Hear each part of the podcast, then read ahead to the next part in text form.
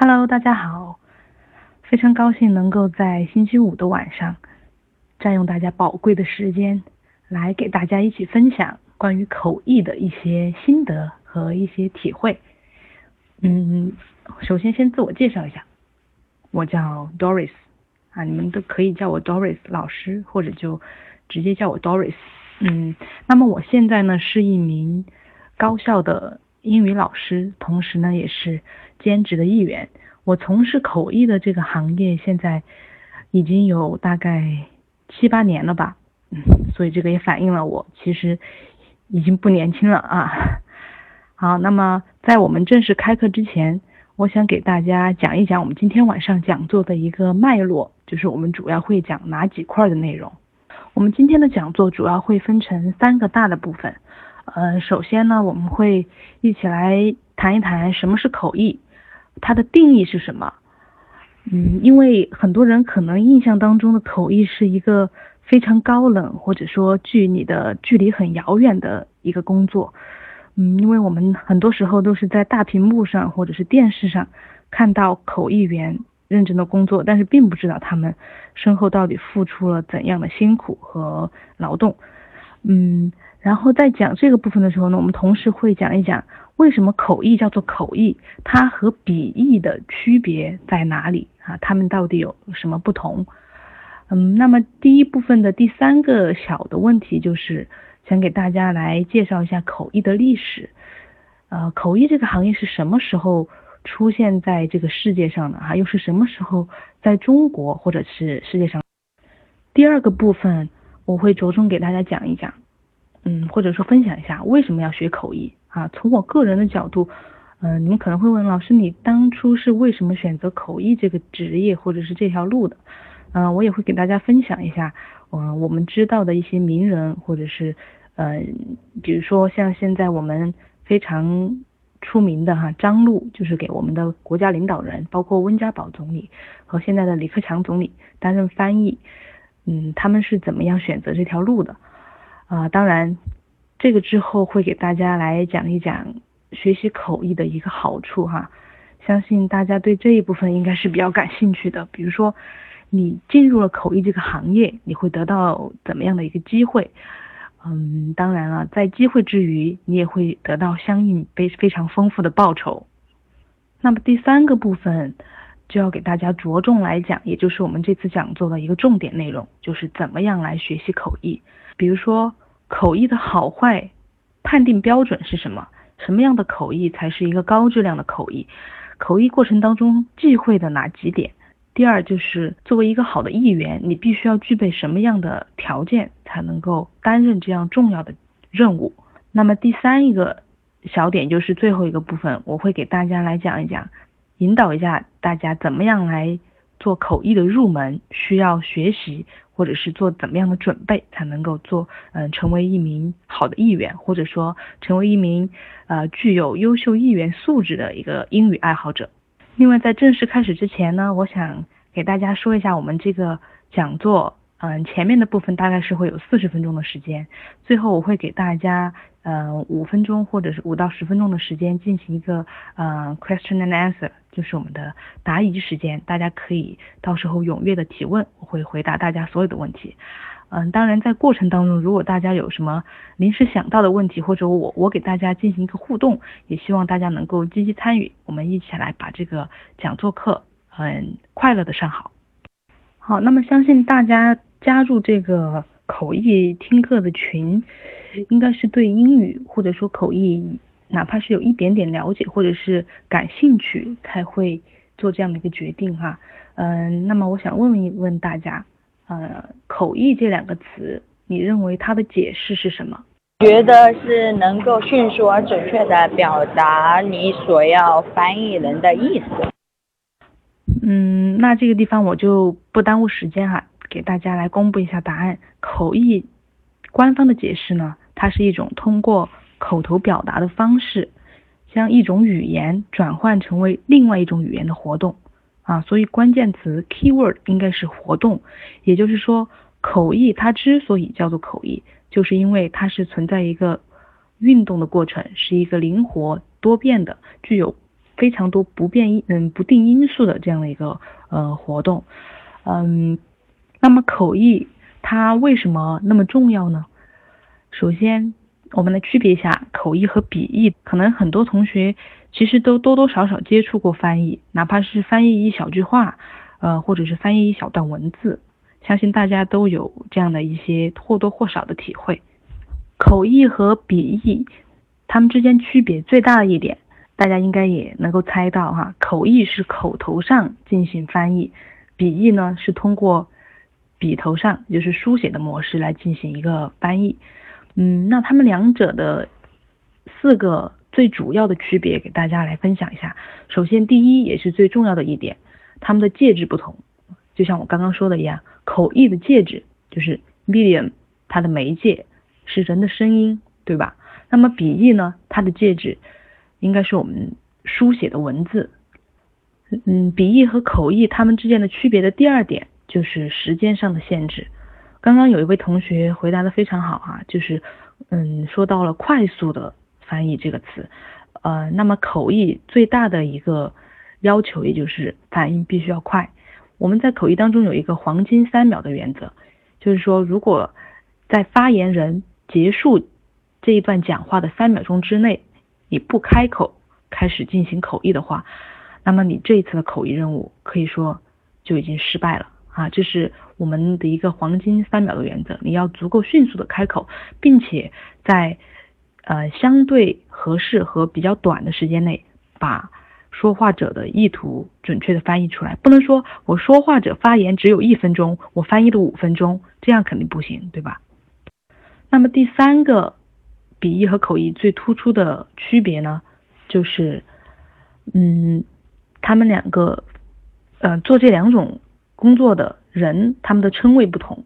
我们说做口译的，呃，译翻译者叫做译员，哈，人员的员，译员，英文呢叫做 interpreter。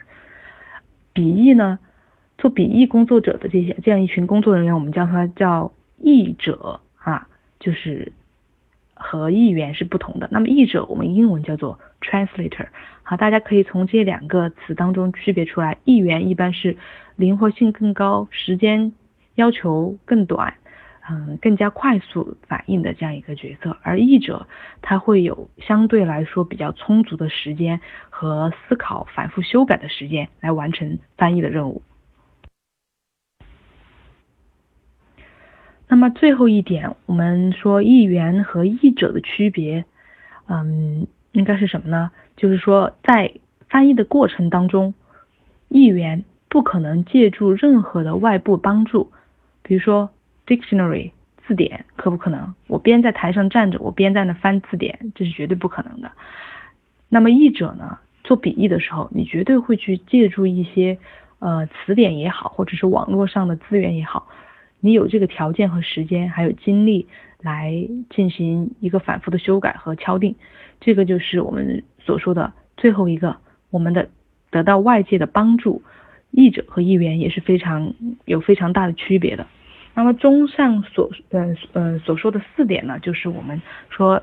口译和笔译以及译员和译者最大的区别，相信大家有一个比较概念性的了解。好，那么我们说完了口译的定义和特点，现在我们来看一看口译是怎么样产生的。嗯，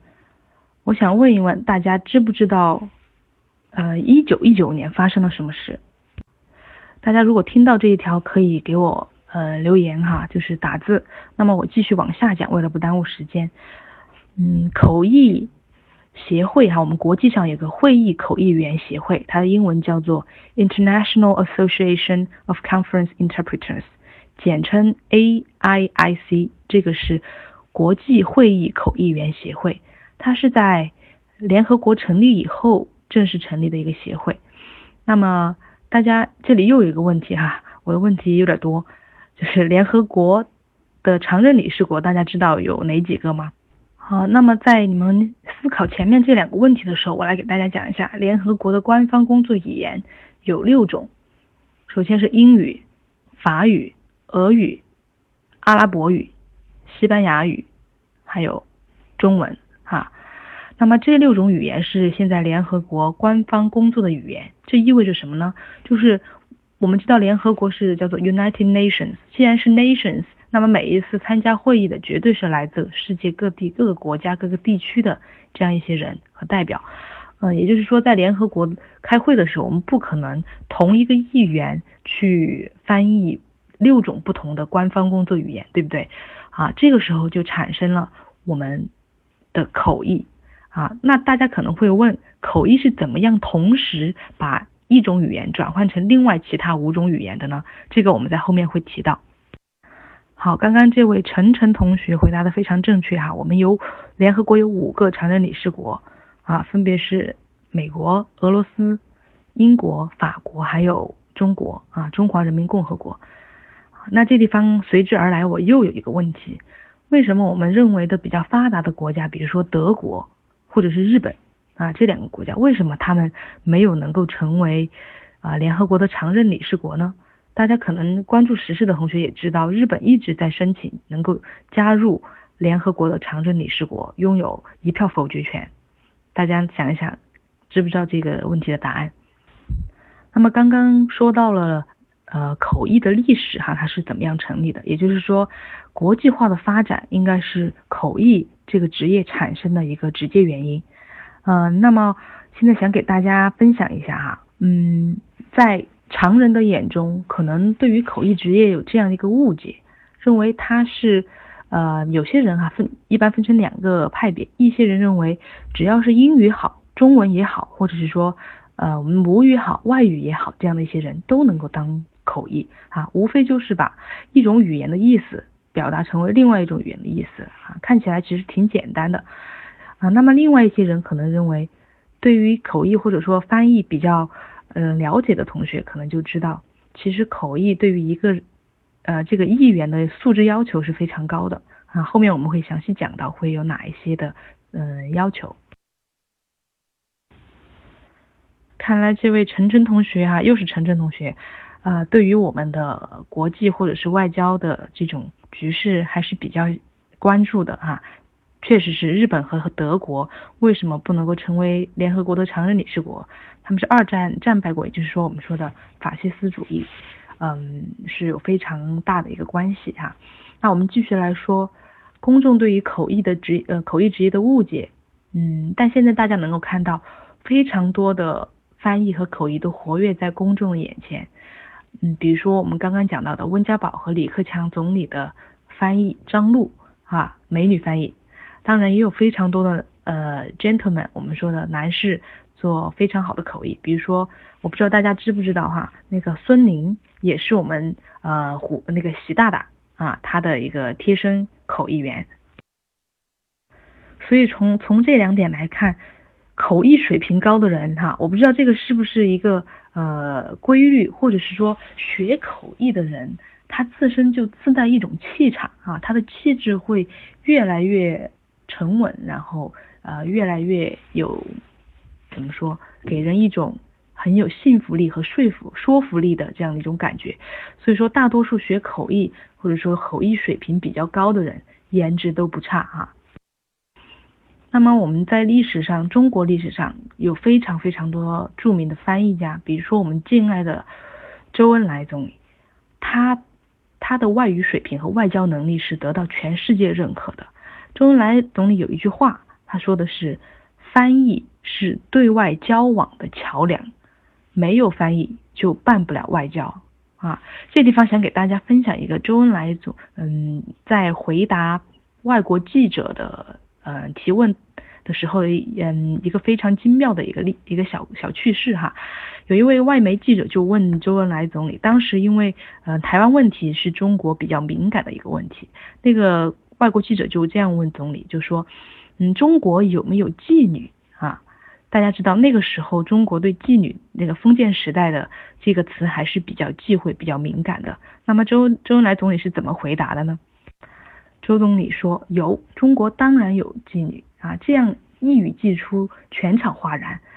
所有的人都觉得为什么你直接就承认了这样一个事实哈？甚至外媒记者也想看看笑话一样，想继续逼问。然而周总理下一句话就直接呃打脸了啊，就说的是。周中国的妓女都在我国的台湾省，啊，这样就一语啊一箭双雕，既回答了中国实际是存在这样的一个事实，第二也强调了台湾是我国固有的领土，神圣不可侵犯。那么除了周总理，我们还有非常多的呃著名的人物和优秀的这样一些翻译家，比如说啊傅雷啊，呃严复，还有钱钟书先生啊，以及钱钟书夫妇哈。另外还有就是我们最近上了《朗读者》的这个非常火的许渊冲老先生啊，许渊冲老先生是我非常非常敬佩的一位翻译家和大家，他是。获得了国际翻译界最高的奖项之一，叫做北极光杰出文学翻译奖。因为徐徐老徐老，我们都叫他许渊冲老先生，叫徐老。他是，嗯，他的翻译专业或者是翻译着重翻译着着重的一个领域就是中国的诗词和外国的一些文学作品。他也是因此做嗯成为了首位获得这项殊荣的亚洲翻译家啊，这个就是嗯非常出色的。这些伟人，那么我们在全球现在有大呃翻译界公认的三所翻译呃最高的顶级学府啊，第一所就是美国的蒙特雷国际研究院啊，在美国它是非常注重译员的培养。那么第二所就是在英国啊，英国的 Newcastle，呃，英国纽卡斯尔大学，它的翻译、笔译和口译专业。第三所是法国的高等翻译学院啊，在法国，嗯，这三所呢应该是啊议员心目当中，嗯，前去留学的圣地。那么这个阶段给大家讲完之后，嗯，想给大家来分享三个词，一个是啊 faithfulness，一个是 expressiveness，最后一个是 elegance。不知道大家听没听过这三个词哈？这三个词对应的中文 faithfulness 对应的是信啊，信仰的信。第二个 expressiveness 对应的是达啊，到达的达。第三个 elegance 对应的是雅，优雅的雅啊。那么这三个字连起来，中文就是信达雅啊。这个理论是谁提出呢？是严复先生。而信达雅这三个词，这这三个标准也成为了口译界对于翻译质量的一个评判的标准。信就是我们英文 faithness，忠于原文，意思不能够改变。expressiveness，达你要准确的传达到原文的意思。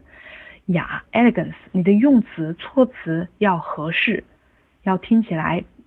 这个雅不是说优雅，而是要得体。那么在第一个环节，最后想给大家呃来分享的就是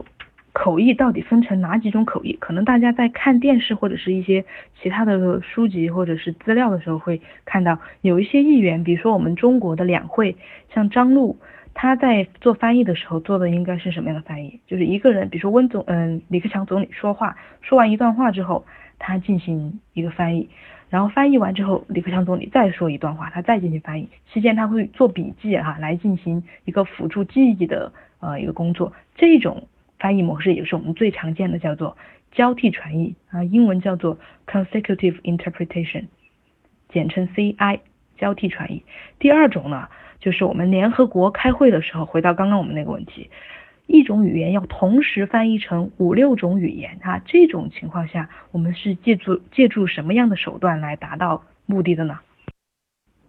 如果参加过一些国际会议或者大型会议的同学，应该都知道，在会场的角落，一般是在后面会有一个黑乎乎的箱子，呃，那个箱子呢，三面是应该说一面是玻璃，然后另外的都是封闭的。这个时候里面一般会做两名议员。嗯，这两名议员呢是通过嗯会场的演讲者的话筒，然后通过他们的耳机来收录听到的内容，并且通过他们房间里的麦克风来输出他们翻译的内容。这个时候，现场的观众就可以自由的选择频道，比如说频道一是英文，频道二是中文，频道三是西班牙语。如果说你想听西班牙语，那么你就可以调到频道三，这个时候你在耳机当中听到的就是翻译之后的西班牙语的讲话者的内容。这个这种翻译模式是和讲话人同时进行的，就是说讲话人开始说话，嗯，先说三到五秒钟，接着口译员就要开始进行一个。同声传译的一个工作，所以说，顾名思义，同时进行的这样的一个嗯口译形式叫做同声传译，它的英文叫做 simultaneous interpretation，简称 SI，也就是我们现在国际上包括联合国嗯最常用的一种口译模式，因为它是最节省时间、最高效率的一种翻译模式。那么另外还有几种常见的嗯口译模式，第一种就是我们说的。耳语翻译哈，这个是适用于哪种情况呢？就是小型的，嗯，这种座谈会或者是说洽谈会，就在耳边非常小声的进行，嗯，翻译耳语翻译叫做 whispering，这个是非正式的哈，不那么正式的一种翻译模式。那么另外一种呢，就是视阅翻译啊，怎么样理解呢？给你一篇文章，你看着这些文字，把它翻译成译出呃译入语啊，这个译入语就是。翻译到的那样的一个语言，它的呃英文叫做 target language 啊，那么这个叫做呃视乐翻译叫做 sight interpretation，顾名思义是用眼睛来看的，然后进行翻译口译的。呃，最后一种就是手语翻译，这个顾名思义就是 sign language 啊 interpretation，把手语进行一个翻译。讲完第一个部分，为呃什么是口译哈？我现在给大家来讲一讲，嗯，为什么要学口译？作为我个人的原因，我想给大家分享一下。其实，在很早的时候，在应该是读中学的时候，呃，我就非常希望能够成为一名外交官哈。虽然我的梦想破灭了，但是我认为现在我还是很幸运的，因为我能够做一份呃和口译密切相关、和外交密切相关的事情，那就是口译。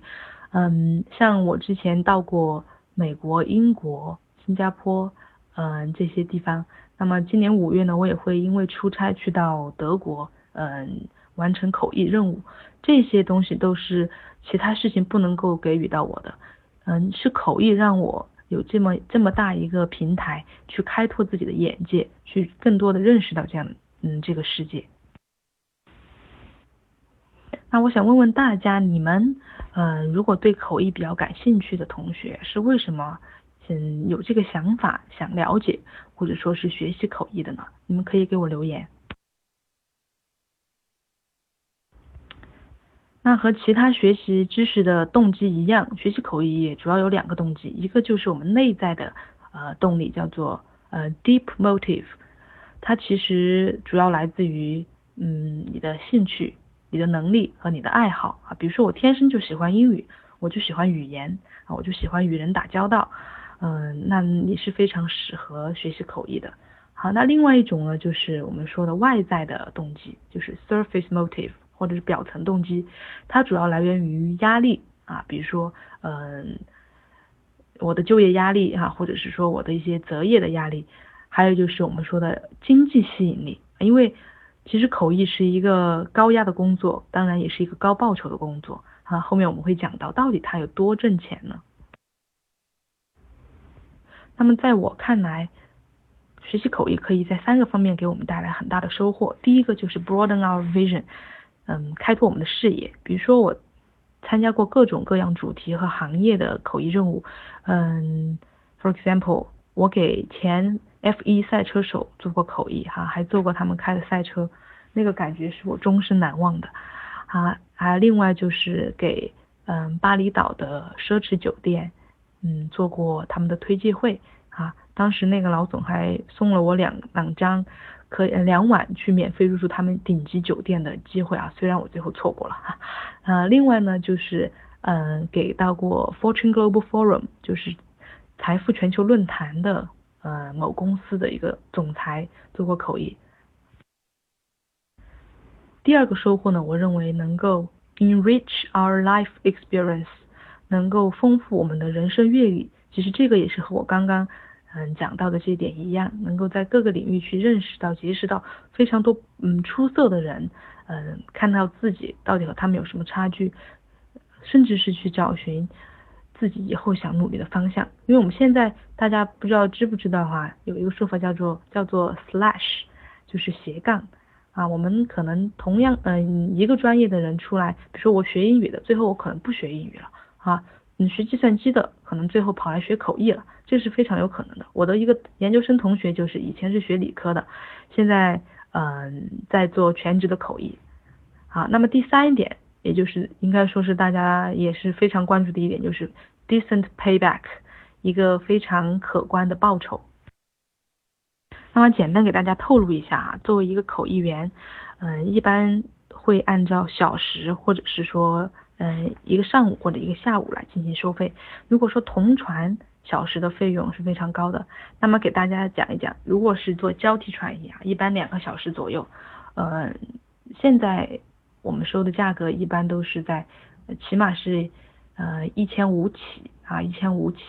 一千啊，低一点就是一千，然后。嗯，高一点是一千五，或者是一千六、一千，甚至到两千，就是两个小时交替传译哈。呃，那如果说同传呢，价格会更高啊。那么最后一点，给大家来嗯重点分享一下，呃，我们怎么样来学习口译？我们刚刚讲到口译的判定标准就是信达雅那三个方面啊。呃，那么口译语言的素质，就是说，大家如果想想学习口译，需要具备怎么样的一个素质呢？首先，你要精通两国的至少两国语言，比如说英语和汉语，呃，和中文这两种语言的交替，你必须两种语言都非常精通，因为你除了要输入语言，你要听得懂，你还要表达出来，而且是非常准确和流利的表达出来，不能够磕磕巴巴的。那么除了语言上的，嗯，要求呢，第二点非常重要的就是有良好的职业道德和爱国主义。为什么要说爱国主义呢？因为其实议员的活动是属于外事活动，外事我们就知道外事无小事，你的一举一动和一言一行都关系到整个国家的形象和民族的形象。那么说你在口译工作相关的活动当中，你必须要，嗯，很很重要的一点是保守国家的机密啊，严格按照。你的工作程序来办事，不能够想到什么就做什么，想说什么就说什么啊，去八卦一下呀，然后不负责任的去谈论一下，然后站一下立场，这样都是不允许的。你要为自己的言行负责。那么另外一点，除了语言上的一个呃功底以外，嗯，这个功底就强调了听说读写译哈这几个方面。呃，包括一些诗词、一些呃比喻、比喻的手法、一些谚语啊等等的翻译和处理方式。那么另外一点就是你要有清晰流利的表达能力。刚刚有同学说听我的声音就是一个口译员，是为什么呢？你在做口译的时候，绝对不不能够一惊一乍的，你的语速必须要不急不缓，音调也不能过高，不能过低，吐字必须要清晰、干净利落。啊，不能够想象给别人摆龙门阵一样啊，一会儿快一会儿慢，一会儿轻一会儿重，啊，就是说你要非常百分之百的去忠实到发言者的一个说话风格。好，那么还有一点，我认为是非常非常重要的，就是议员必须有广博的知识。为什么呢？因为你在翻译的过程当中会遇到各种各样领域的一个话题和主题，或者是涉及到的知识面，所以说你要对时事、对要闻、对经济、政治、人文，包括科技，还有呃商贸、法律，甚至是历史、地理、国际的呃风俗、宗教，或者说生活常识等等，你都要呃略有了解。嗯，这个地方想给大家分享一句话哈，我用字的形式打出来。有没有同学能告诉告诉我这一句短语应该怎么翻译？那么时间的原因呢，我们不在这多做停留哈。知道或者是想尝试翻译的同学，可以在下面留言。那么另外一个，嗯，也有很多同学提到，议员必须要有一个好的记忆，也就是说敏捷、聪明的头脑啊，你的记忆能力要强，逻辑思维能力要强，然后反应速度要快。这个是其实是可以训练的哈，因为我们知道人的记忆都是有限的，大多数都是短期记忆，但是很多时候我们对长时间的一个发生的一个事情，很久以前发生的事情都记得清清楚楚，原因其实就是因为我们把它真正的理解到位了啊。这个我们如果说有新的兴趣的同学，可以到后面再跟我来交流。嗯，那么以上应该就是我们提到的议员应该有的一些基本素质，当然还有很多，嗯，我们就不一一列出啊。啊，既然说了那么多，大家应该比较关心怎么样来进行口译的一个入门啊，怎么样来学习口译？嗯，如果说我们空空口无凭的，每天就拿着一篇文章去练啊，去尝试着翻译啊。这样其实效果是不是太明显的？虽然说可能会积累一些词汇或者是表达方式，但是我们知道做事情都必须要有一个目标，它这样会更好的鞭策你。那么，呃，我想给大家介绍几个考试哈，其中，嗯呃，第一个就是我们说的 CATTI，就是 C A T T I 人社部的呃翻译资格证书，它分成一级、二级和三级。三级它的标准呢是，嗯，能够胜任。有一定难度的，嗯，交替传译啊，然后二级呢，就是比较比较有难度的交替传译，也有同传，一级就是同传啊。另外两个呢，一个是 NAETI N A E T I，这个是教育部嗯认证的一个翻译资格证书啊，也是分为了，它是分为了一二三四四个级别，呃，然后另外一个口译证书呢，就是上海。的口译证书叫 SIA，它是上海比较流行和认可度普遍比较高的。那么如果说有兴趣学口译的同学，我建议你们，I strongly recommend you to choose one of them and make it as one of your target and strive for it。就是说这三个，嗯。口译或者翻译考试，建议大家能够选择其一，作为你们短时间努力的一个目标啊。因为这些考试它其实都是为了认证你的能力，而且，嗯，在考完这个证书之后，你可以相当于是进入口译界这样的一个门槛啊。因为很多翻译公司现在即使要招兼职的译员，他也会看这样的一个证书，比如说你有 CATI 三级证书，那么。很多翻译公司可能就会选择你来做他们的一个兼职议员啊，给到你很多的机会。对，刚刚这位同学说的很好哈，可以说理解为万金油。为什么叫 Jack of all trades 要做万金油呢？就像刚刚我说到的一样，议员必须要有广博的知识，你要知道非常非常多的呃领域的这些相关的知识和。呃，事情啊，因为你在翻译的过程当中，你难免会遇到一些突发情况，你必须能够有独当一面的能力，来及时的去解决这些突发问题。其实这句话 “Jack of all trades” 后面还有半句话叫做 “But master of none” 啊，叫什么呢？但是什么都不精。啊，这样是一个非常讽刺的话，就是你好像什么都知道，但是其实一样都不精啊。议员有些时候可能会陷入这样的一个窘境，但是我们要做的努力呢，嗯，应该是尽量的使自己有准备，有充分的准备来应对每一次口译任务。嗯，这样的话，呃，包括张璐，我们的女神哈，她也说过一句话：如果我给我多一秒钟，我会做得更好。然而。常常遗憾的是，在口译的过程当中，我们就是缺少那一秒，啊，嗯，所以说每一次口译任务对我而言都是有遗憾的。但是我们我唯一能够做的就是把这种遗憾在下一次的任务当中缩到最小，嗯。那么以上呢，就是我今天想给大家分享的一些关于口译简单入门的一些介绍。我自己的体会和心得，希望大家能够在当中，哪怕有一点点收获也好，或者是小小的启发也好，那我就非常高兴了。那今天的口译讲座的主体内容就到这里。呃，如果大家有什么问题的话，请大家嗯积极的问我，然后我也非常高兴能够为大家答疑解惑。谢谢。老师就是啊，我本身是英语专业的嘛，然后专业四级和专业八级都有过，然后今年下半年我打算考那个三级口译，但是就是不知道自己的实力，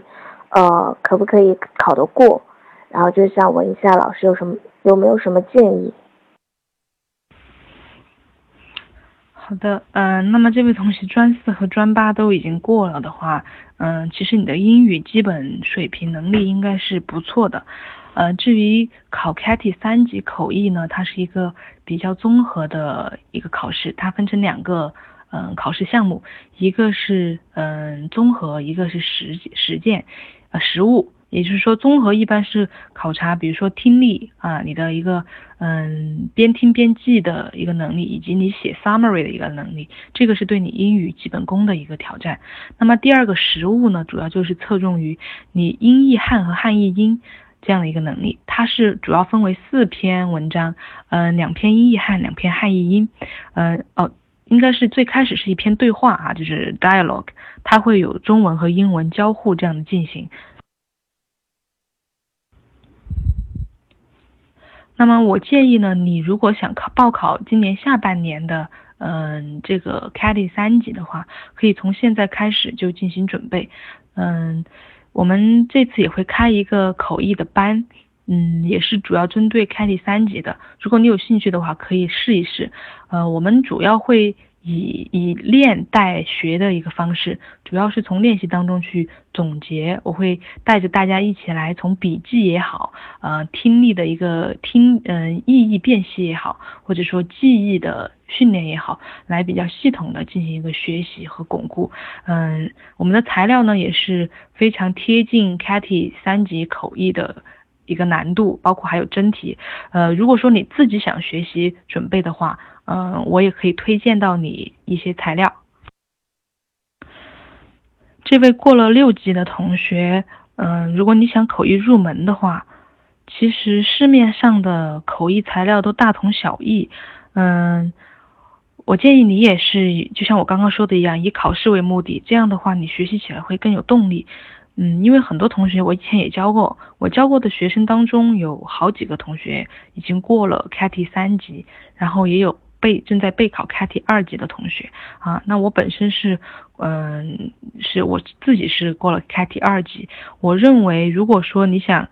嗯，自学口译入门的话，你可以买一本 CAT 的，嗯，官方教材，然后看一看自己适不适合。嗯，因为我们现在市面上有非常多的。这种口译学习的资料，嗯，软件其实，嗯，我觉得借鉴意义不是很大，因为我觉得这种模式不能够自己憋着练，还是得跟着，嗯，搭档一起和老师。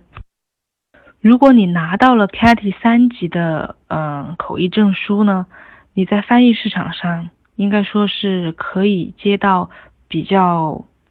嗯，怎么说？比如说是简单的交替传译的一个口译活动，当然你拿到证书，如果说想到翻译公司去接这种兼职的活的话，他们肯定会还给你一个面试哈。但既然你已经拿到证书，说明你的水平也不怕面试了，只要你过了，他一般都会给你分配比较还是有一定难度的工作。嗯，